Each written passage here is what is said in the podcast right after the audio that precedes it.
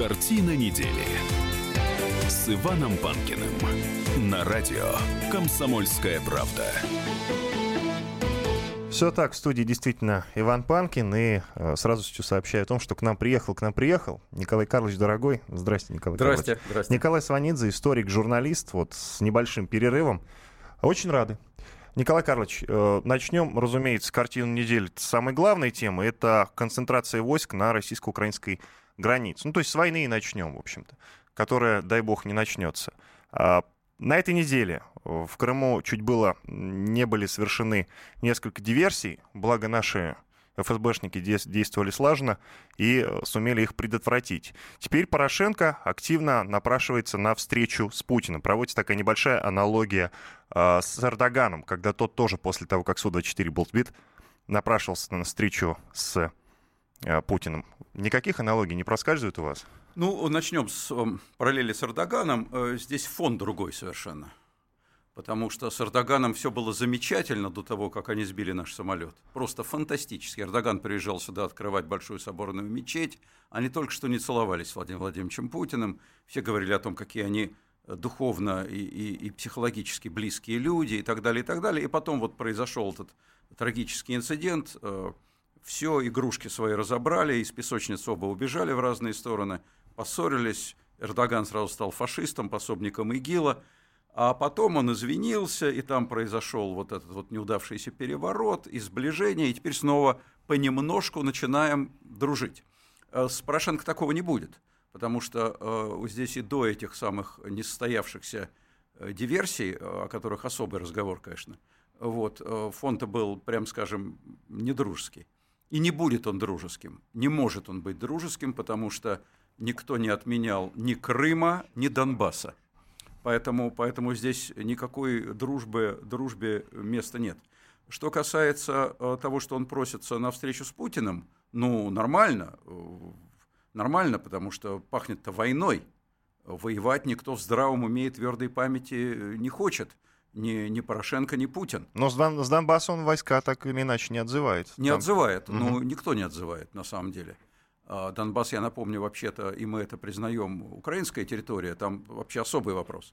А, но воевать никто не хочет. Вот, вот чтобы была реальная, большая, открытая война, этого, конечно, никто не хочет, абсолютно. И так достаточно того, что происходит.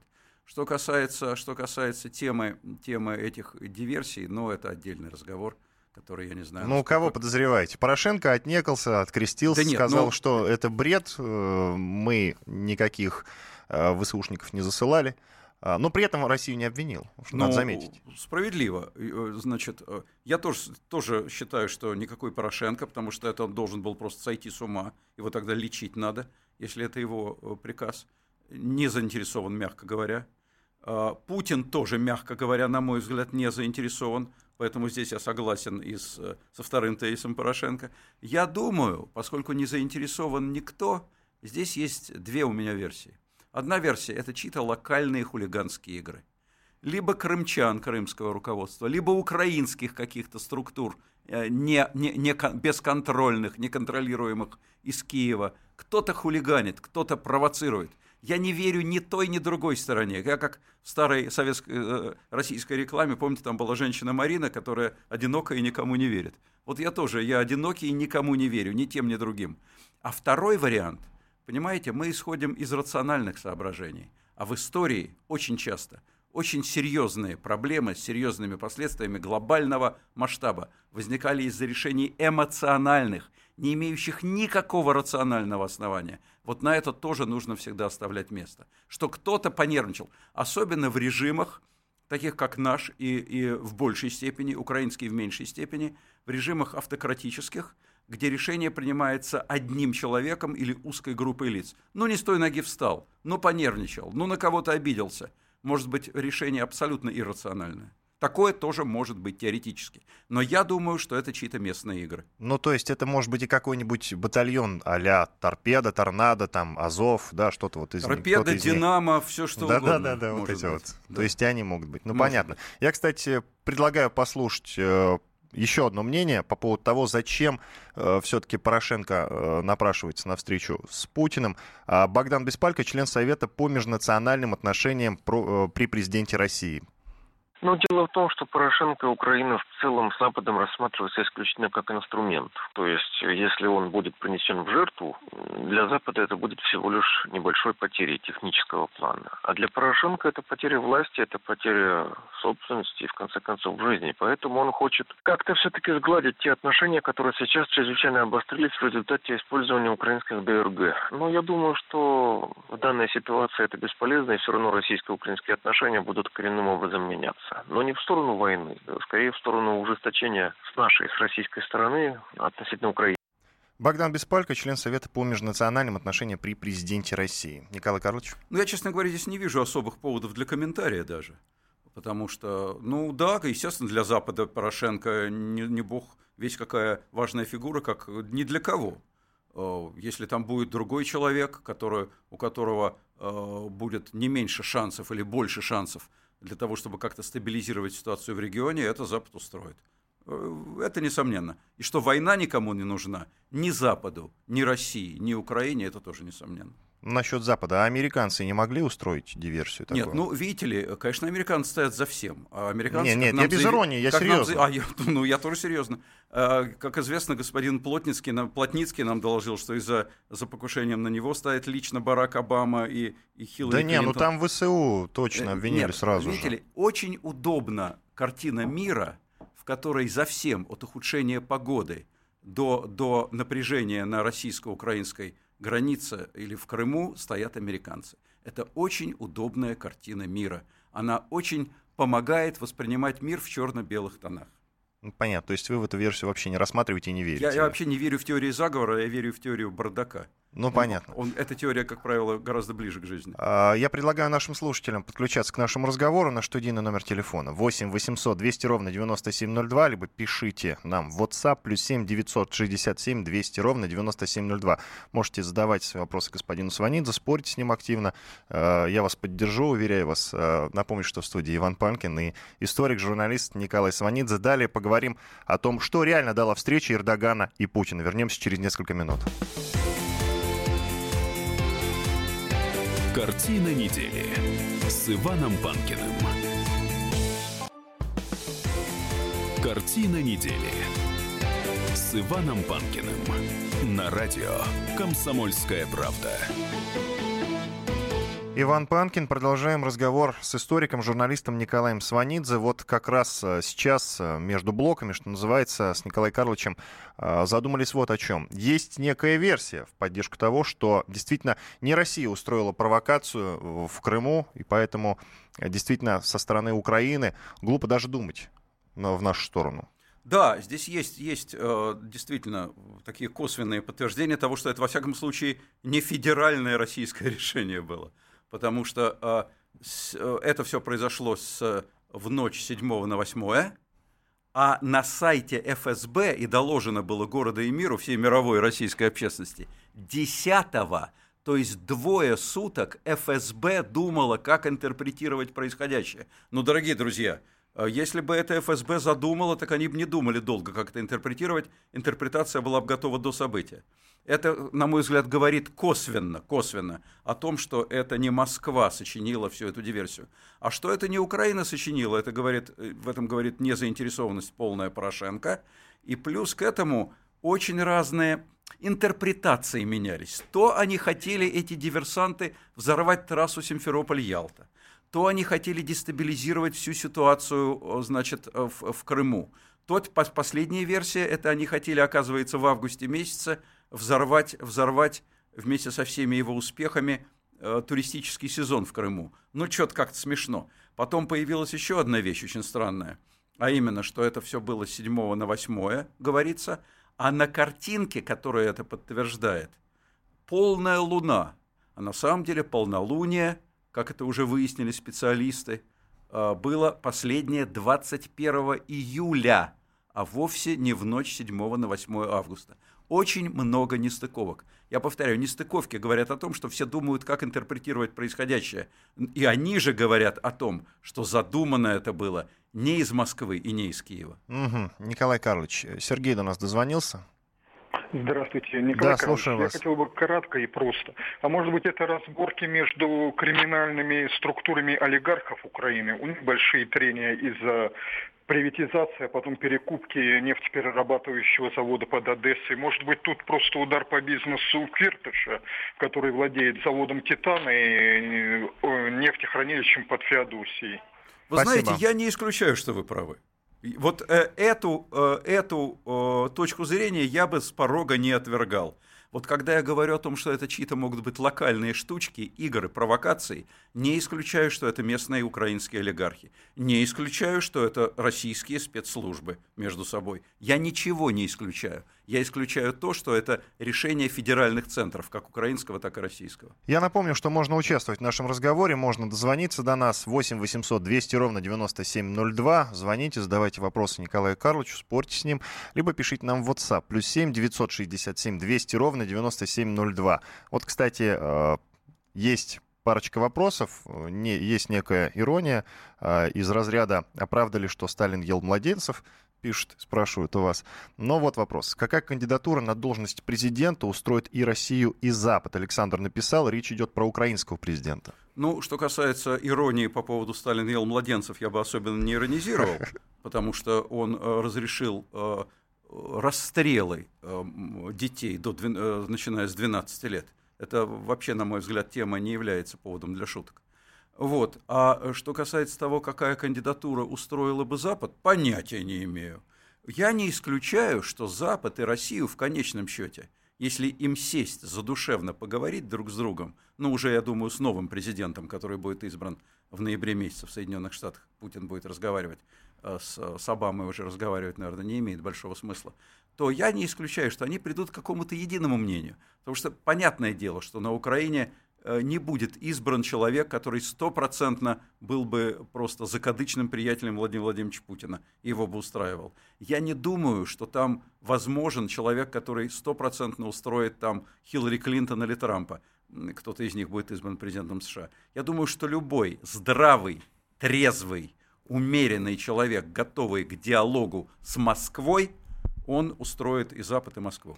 Николай Карлович, тогда к другим темам. Вот одна из них в проброс и в продолжение в то же время. Э, Очередной виток декоммунизации на Украине. Школьная программа по истории Украины для 10 и 11 классов в корне поменяется. Теперь школьные учителя расскажут детям о, в кавычках, советской оккупации и войне Советской России против Украинской Народной Республики. В учебных заведениях такие пособия появятся уже 1 сентября, пока конкретных цитат никто не приводит. Знаете, плохо это все. Это ужасно. А, Но ужасно это сразу по нескольким причинам. Ну, главная причина, та, которую вы имеете в виду, Иван, э, тоже озвучивая этот вопрос, что, конечно, это приведет к тому, что будут расти новые поколения украинцев, которые будут воспринимать Россию как врага. Это Мгм. ужасно. Это плохо, потому что что бы ни происходило между нашими народами, это пафосное братья, там, сестры и так далее. Ну, с грузинами тоже братья война была. А, Но дело не в этом. А, Дело в том, что действительно исторически это, эти народы, их судьбы настолько переплелись, и настолько сейчас э, они, они остаются переплетенными на личном уровне, на, на каком угодно уровне, что представить себе взаимную ненависть, а ее уже представить несложно, но представить ее очень страшно. Это одна сторона проблемы. Вторая сторона проблемы. Как говорят наши украинские братья, бачили, очи шоку повалы. Значит, и это относится э, не к украинцам в данном случае, а к нам. Потому что украинские проблемы свои собственные, э, я надеюсь, что на Украине обсуждаются критически. Я считаю, что э, задача любого российского гражданина, который любит и уважает свою родину, обсуждать российские проблемы прежде всего. Так вот, наша проблема состоит в том, что после происшедшего за последние годы, после Крыма, после Донбасса, мы получили в лице нашего братского соседа страну и народ, который в обозримом будущем может реально враждебно к нам относиться. Им ничего, пока политика не изменится, пока не будут решены проблемы, о которых я сказал, а они сейчас, я не вижу реальных путей к их близкому решению. А то, что касается Крыма, и к дальнему тоже. Вот ничего не изменится. Они будут интерпретировать историю как историю враждебную. Поводы для этого есть всегда. История 1939 года, э, пакта Молотова-Риббентропа, которую вполне можно на полном основании э, интерпретировать как оккупацию Западной Украины советскими Но войсками лишь по сговору с Гитлером. всерьез По с рассматривать, Гитлером. э, Всерьез, не всерьез, как угодно. Здесь есть разные позиции. Наша официальная позиция, кстати, в конце 80-х годов она была другой, э, и пакт Молотова-Риббентропа был признан преступлением, сейчас снова не признается, но украинцы сами могут это интерпретировать как оккупацию Сталином Украины по сговору с Гитлером. Если у нас другие отношения, они эту интерпретацию загонят на задний двор – а если у нас отношения плохие, они ее выведут на аванпост, и они будут использовать ее в школьных учебниках. Это плохо, это ужасно, но это объективная реальность. Расстраивает-то другое. Московский проспект в Киеве переименован. А станция Киевская как была, и никто переименовывать в Москве ее не собирается. Э, Ну, вы предлагаете у нас переименовать? нет, у нас нет э, почему-то таких настроений. Вы знаете, э, ну это естественно, потому что они считают себя обиженными. А не мы же считаем себя обиженными Украиной, а они считают себя обиженными Россией. Поэтому они в данном случае агрессируют идеологически, психологически в отношении России больше, чем мы по отношению к ним. Вот, знаете, я вам такой пример приведу. Два примера. Один э, из истории наших отношений с Китаем, когда, когда э, улица, на которой в Пекине было китайское посольство, а она называлась, если мне память не изменяет, советской, а, или коммунистической, сейчас не помню, у китаеведов нужно спросить, Мгм. но близок к истине. А, а, когда поссорились в 60-е годы во время культурной революции, китайцы ее переименовали в улицу борьбы с ревизионизмом. Вот это нормально. А сейчас снова нормальные отношения и, и- и проблем нет. А вторая история, совершенно другая, из другой оперы. Это Москва и Санкт-Петербург. Вы знаете, вот Москва, москвичи к ленинградцам, к питерцам относятся ровно, нормально, с уважением. У питерцев Москва да, это да, город, да. вызывающий ревность. Да, да, потому да. что они считают себя обиженной столицей империи, а Москва не считает. Вот это вам пример отношений России и Украины. Ну вот, кстати, да, хороший пример. Могу поддержать вас в данном случае. Ладно, к другим темам. А, уже почти неделя прошла с тех пор, как э, состоялась вот эта историческая и важная встреча для обоих стран, России и Турции. Владимир Путин в Питере встретился, в Питере как раз-таки встретился э, с Реджепом Эрдоганом. Что реально дала эта встреча? Вот сейчас уже можно, в принципе, делать какие-то выводы неделю спустя. Ну, самый главный итог этой встречи – это сам факт этой встречи, несомненно. Потому что еще некоторое время назад она была абсолютно невозможной. Потому что я сегодня уже напоминал э, нашим уважаемым слушателям, э, как э, последние месяцы интерпретировалась позиция Эрдогана, вся политика Эрдогана, личность Эрдогана, ну просто дьявол воплоти. Вот. И- и чем отличается от, от э, Турции от, от нацистской Германии, было не совсем понятно. И ИГИЛ поддерживает, и, и, и коррупционер, и фашист. Ну, мама, не горюй. Значит, а, и тут все изменилось, и мы снова в нормальных, со стороны Эрдогана просто дружеских, он, по-моему, не упускает случая назвать э, нашего президента своим другом, Э, Путин в этом смысле э, сдержаннее и, и дистанцированнее, он вообще человек, э, надо сказать, э, президент Путин не склонный к, э, к э, фамильярности избыточной, но тем не менее сам факт встречи свидетельствует о том, что отношения изменились. Вы знаете, мне не нравится э, Реджеп Эрдоган. Не нравится? Не- нет. Он мне не нравился ни когда мы с ним дружили, ни когда мы с ним враждовали, ни сейчас, когда мы с ним снова собираемся дружить. Он мне просто не нравится. Мне категорически не нравится, что он сейчас делает с Турцией, после, со своим народом, с интеллигенцией турецкой после подавления путча. Какое отношение имеют преподаватели, профессура турецкая к, к путчу против, против А Эрдогана? в любой стране началось бы подобное. А, Нет, не деле. в любой. А, Турция, Ну, Ту- Ту- Турция страна, страна исключительно авторитарная и, похоже, станет, может быть, и тоталитарной, и к тому же еще и с очень сильным религиозным, религиозным уклоном. Но независимо от моего личного отношения к Эрдогану, а Эрдоган не девушка, чтобы всем нравится, я думаю, что улучшение наших отношений – это есть благо. Понятно. Потому что, потому что война стояла Понятно. на повестке дня, а это было грозно. Турция серьезная страна. А, Вернемся через несколько минут. Иван Панкин и Николай Сванидзе в студии.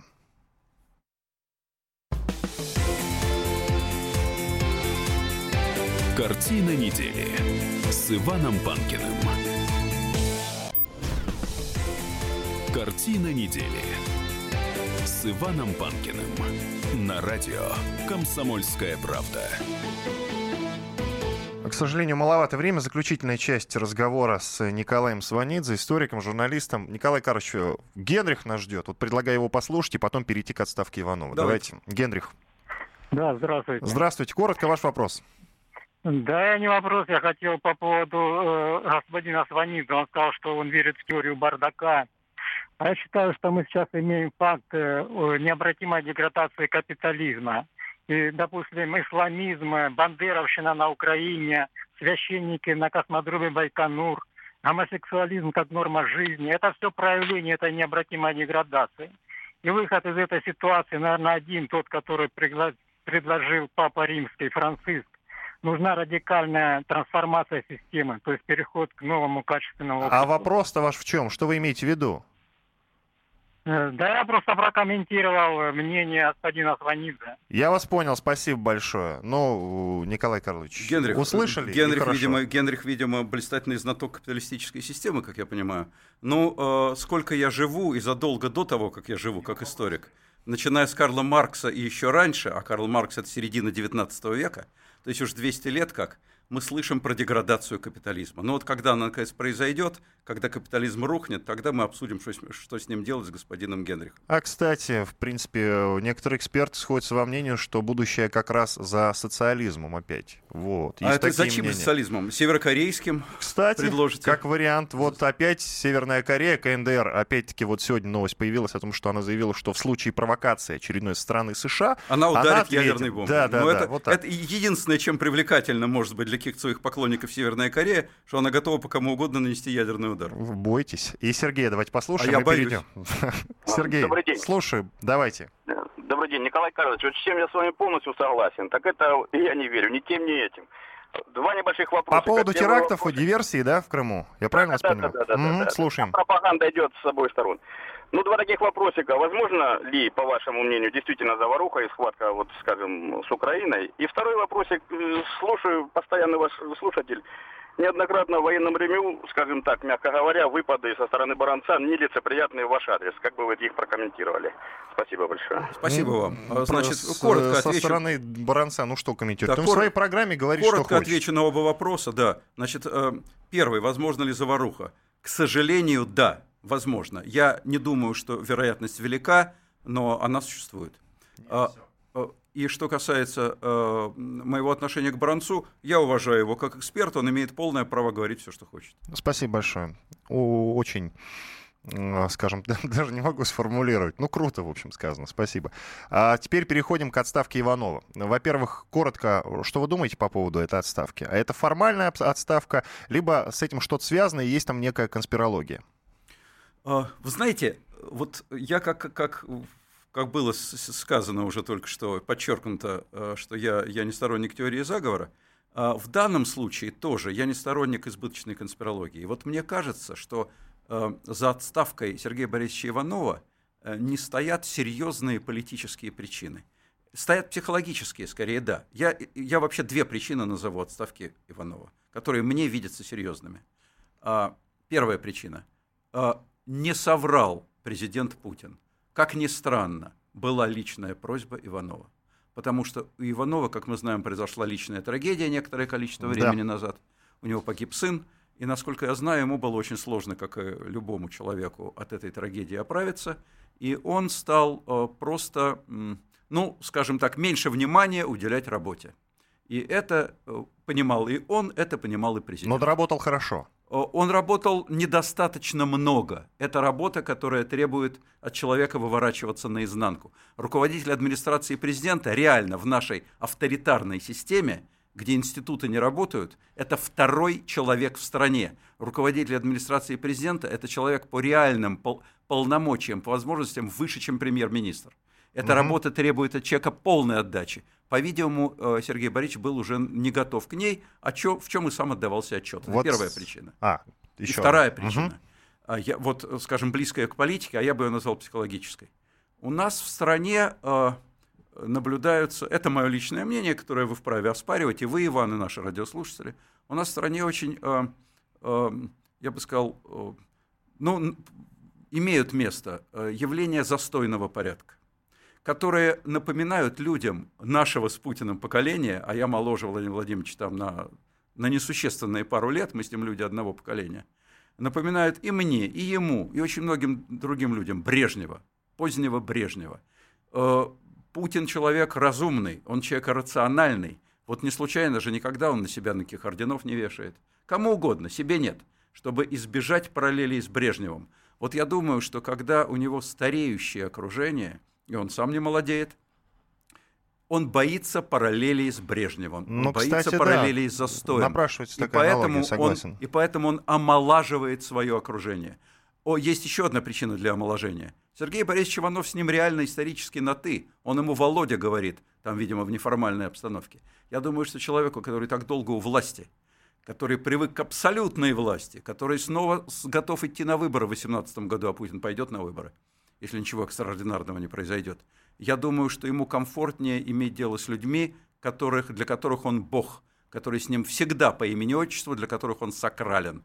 И это вторая причина, по которой он омолаживает свое окружение. Вот, кстати, ваше мнение сейчас абсолютно сходится с э, мнениями политологов из, скажем так, другого крыла, я имею в виду не из другого лагеря, не либерального, абсолютно, дословно. У меня был э, как раз комментарий э, Сергея Маркова, политолога, но э, они прак- практически ваш комментарий и его, они идентичны, поэтому откажемся от э, этого комментария в силу сходства. Антон Вайна, это вот как раз преемник. Э, Что вы думаете по поводу этого человека? Он справится с этими обязанностями? Ну, я не возложенными? знаю. Я думаю, что он имеет, э, имеет все, все возможности э, для того, чтобы справиться с этими обязанностями. Потому что э, Антон Вайна э, человек в расцвете карьеры, ему 44 года. Он образован, он международник, я напомню, востоковед, он японист, у него английский и японский языки. Он работал в Токио. И главное, это не главное, японский язык ему в работе с президентом Путиным не, не, не сильно пригодится. Ему пригодится его прилежность, ему пригодится его внимательность, ему пр- пригодится его аппаратная безошибочность. А это все считается его сильными сторонами. Он не теряет бумаг, он исключительно трудоспособен, он исключительно исполнителен и дистанцирован от идеологии. Вот я думаю, что все это нравится Путину. Кстати, почему не пригодится? У нас с Японией очень интересные отношения по поводу с. Японией, с Японией Поэтому интересно, но для этого у нас есть Министерство иностранных дел. Вот. А я не думаю, что Путин будет направлять своего руководителя администрации для переговоров с японцами на японском языке. Ну, я, впрочем, для консультации может и пригодиться. Но вообще опыт изучения восточных языков, он очень нужен в другом плане, потому что восточные языки требуют очень большой прилежности и трудолюбия. Это уже свидетельствует о характере человека. А вот э, смотрите, очень интересное мнение у доктора экономических наук Михаила Делягина. Э, Я цитирую. «Иванов принадлежал к либеральному крылу. Его отставка — это позиция президента относительно российской либеральной элиты». Ну, знаете, тоже это- смеялся, это да. смешно. Либерал, либерал Сергей Борисович Иванов. но- Либерал-силовик Иванов, да, да. но, знаете, если, если всю поляну вытоптать, условно говоря, если запретить, вот Янпер собачник, если запретить всех собак крупных пород, то можно и, и таксу считать волкодавом.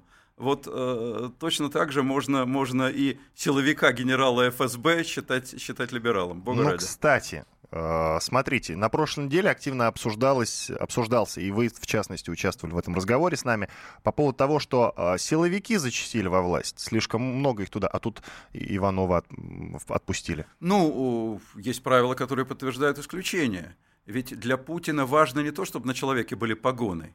Ему важно, чтобы он был ему внутренне близок. Просто он чаще понимает а, внутренне э, именно людей в погонах. Но если, если ему достаточно близок внутренне, комфортен ему как сотрудник Вайна, я думаю, что не принципиально, э, есть на нем ФСБшные погоны или нет.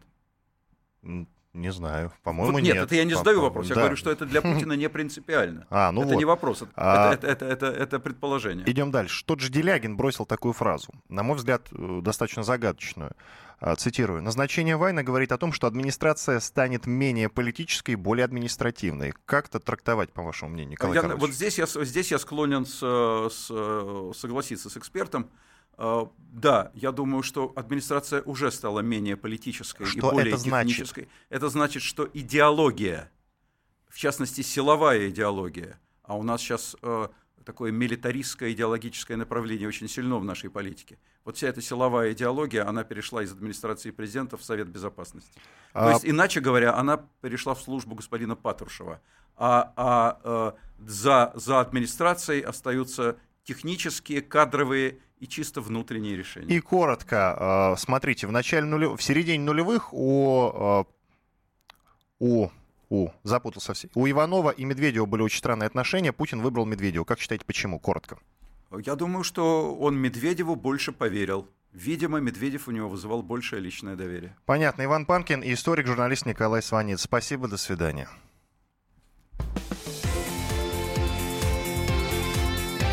Картина недели с Иваном Панкиным.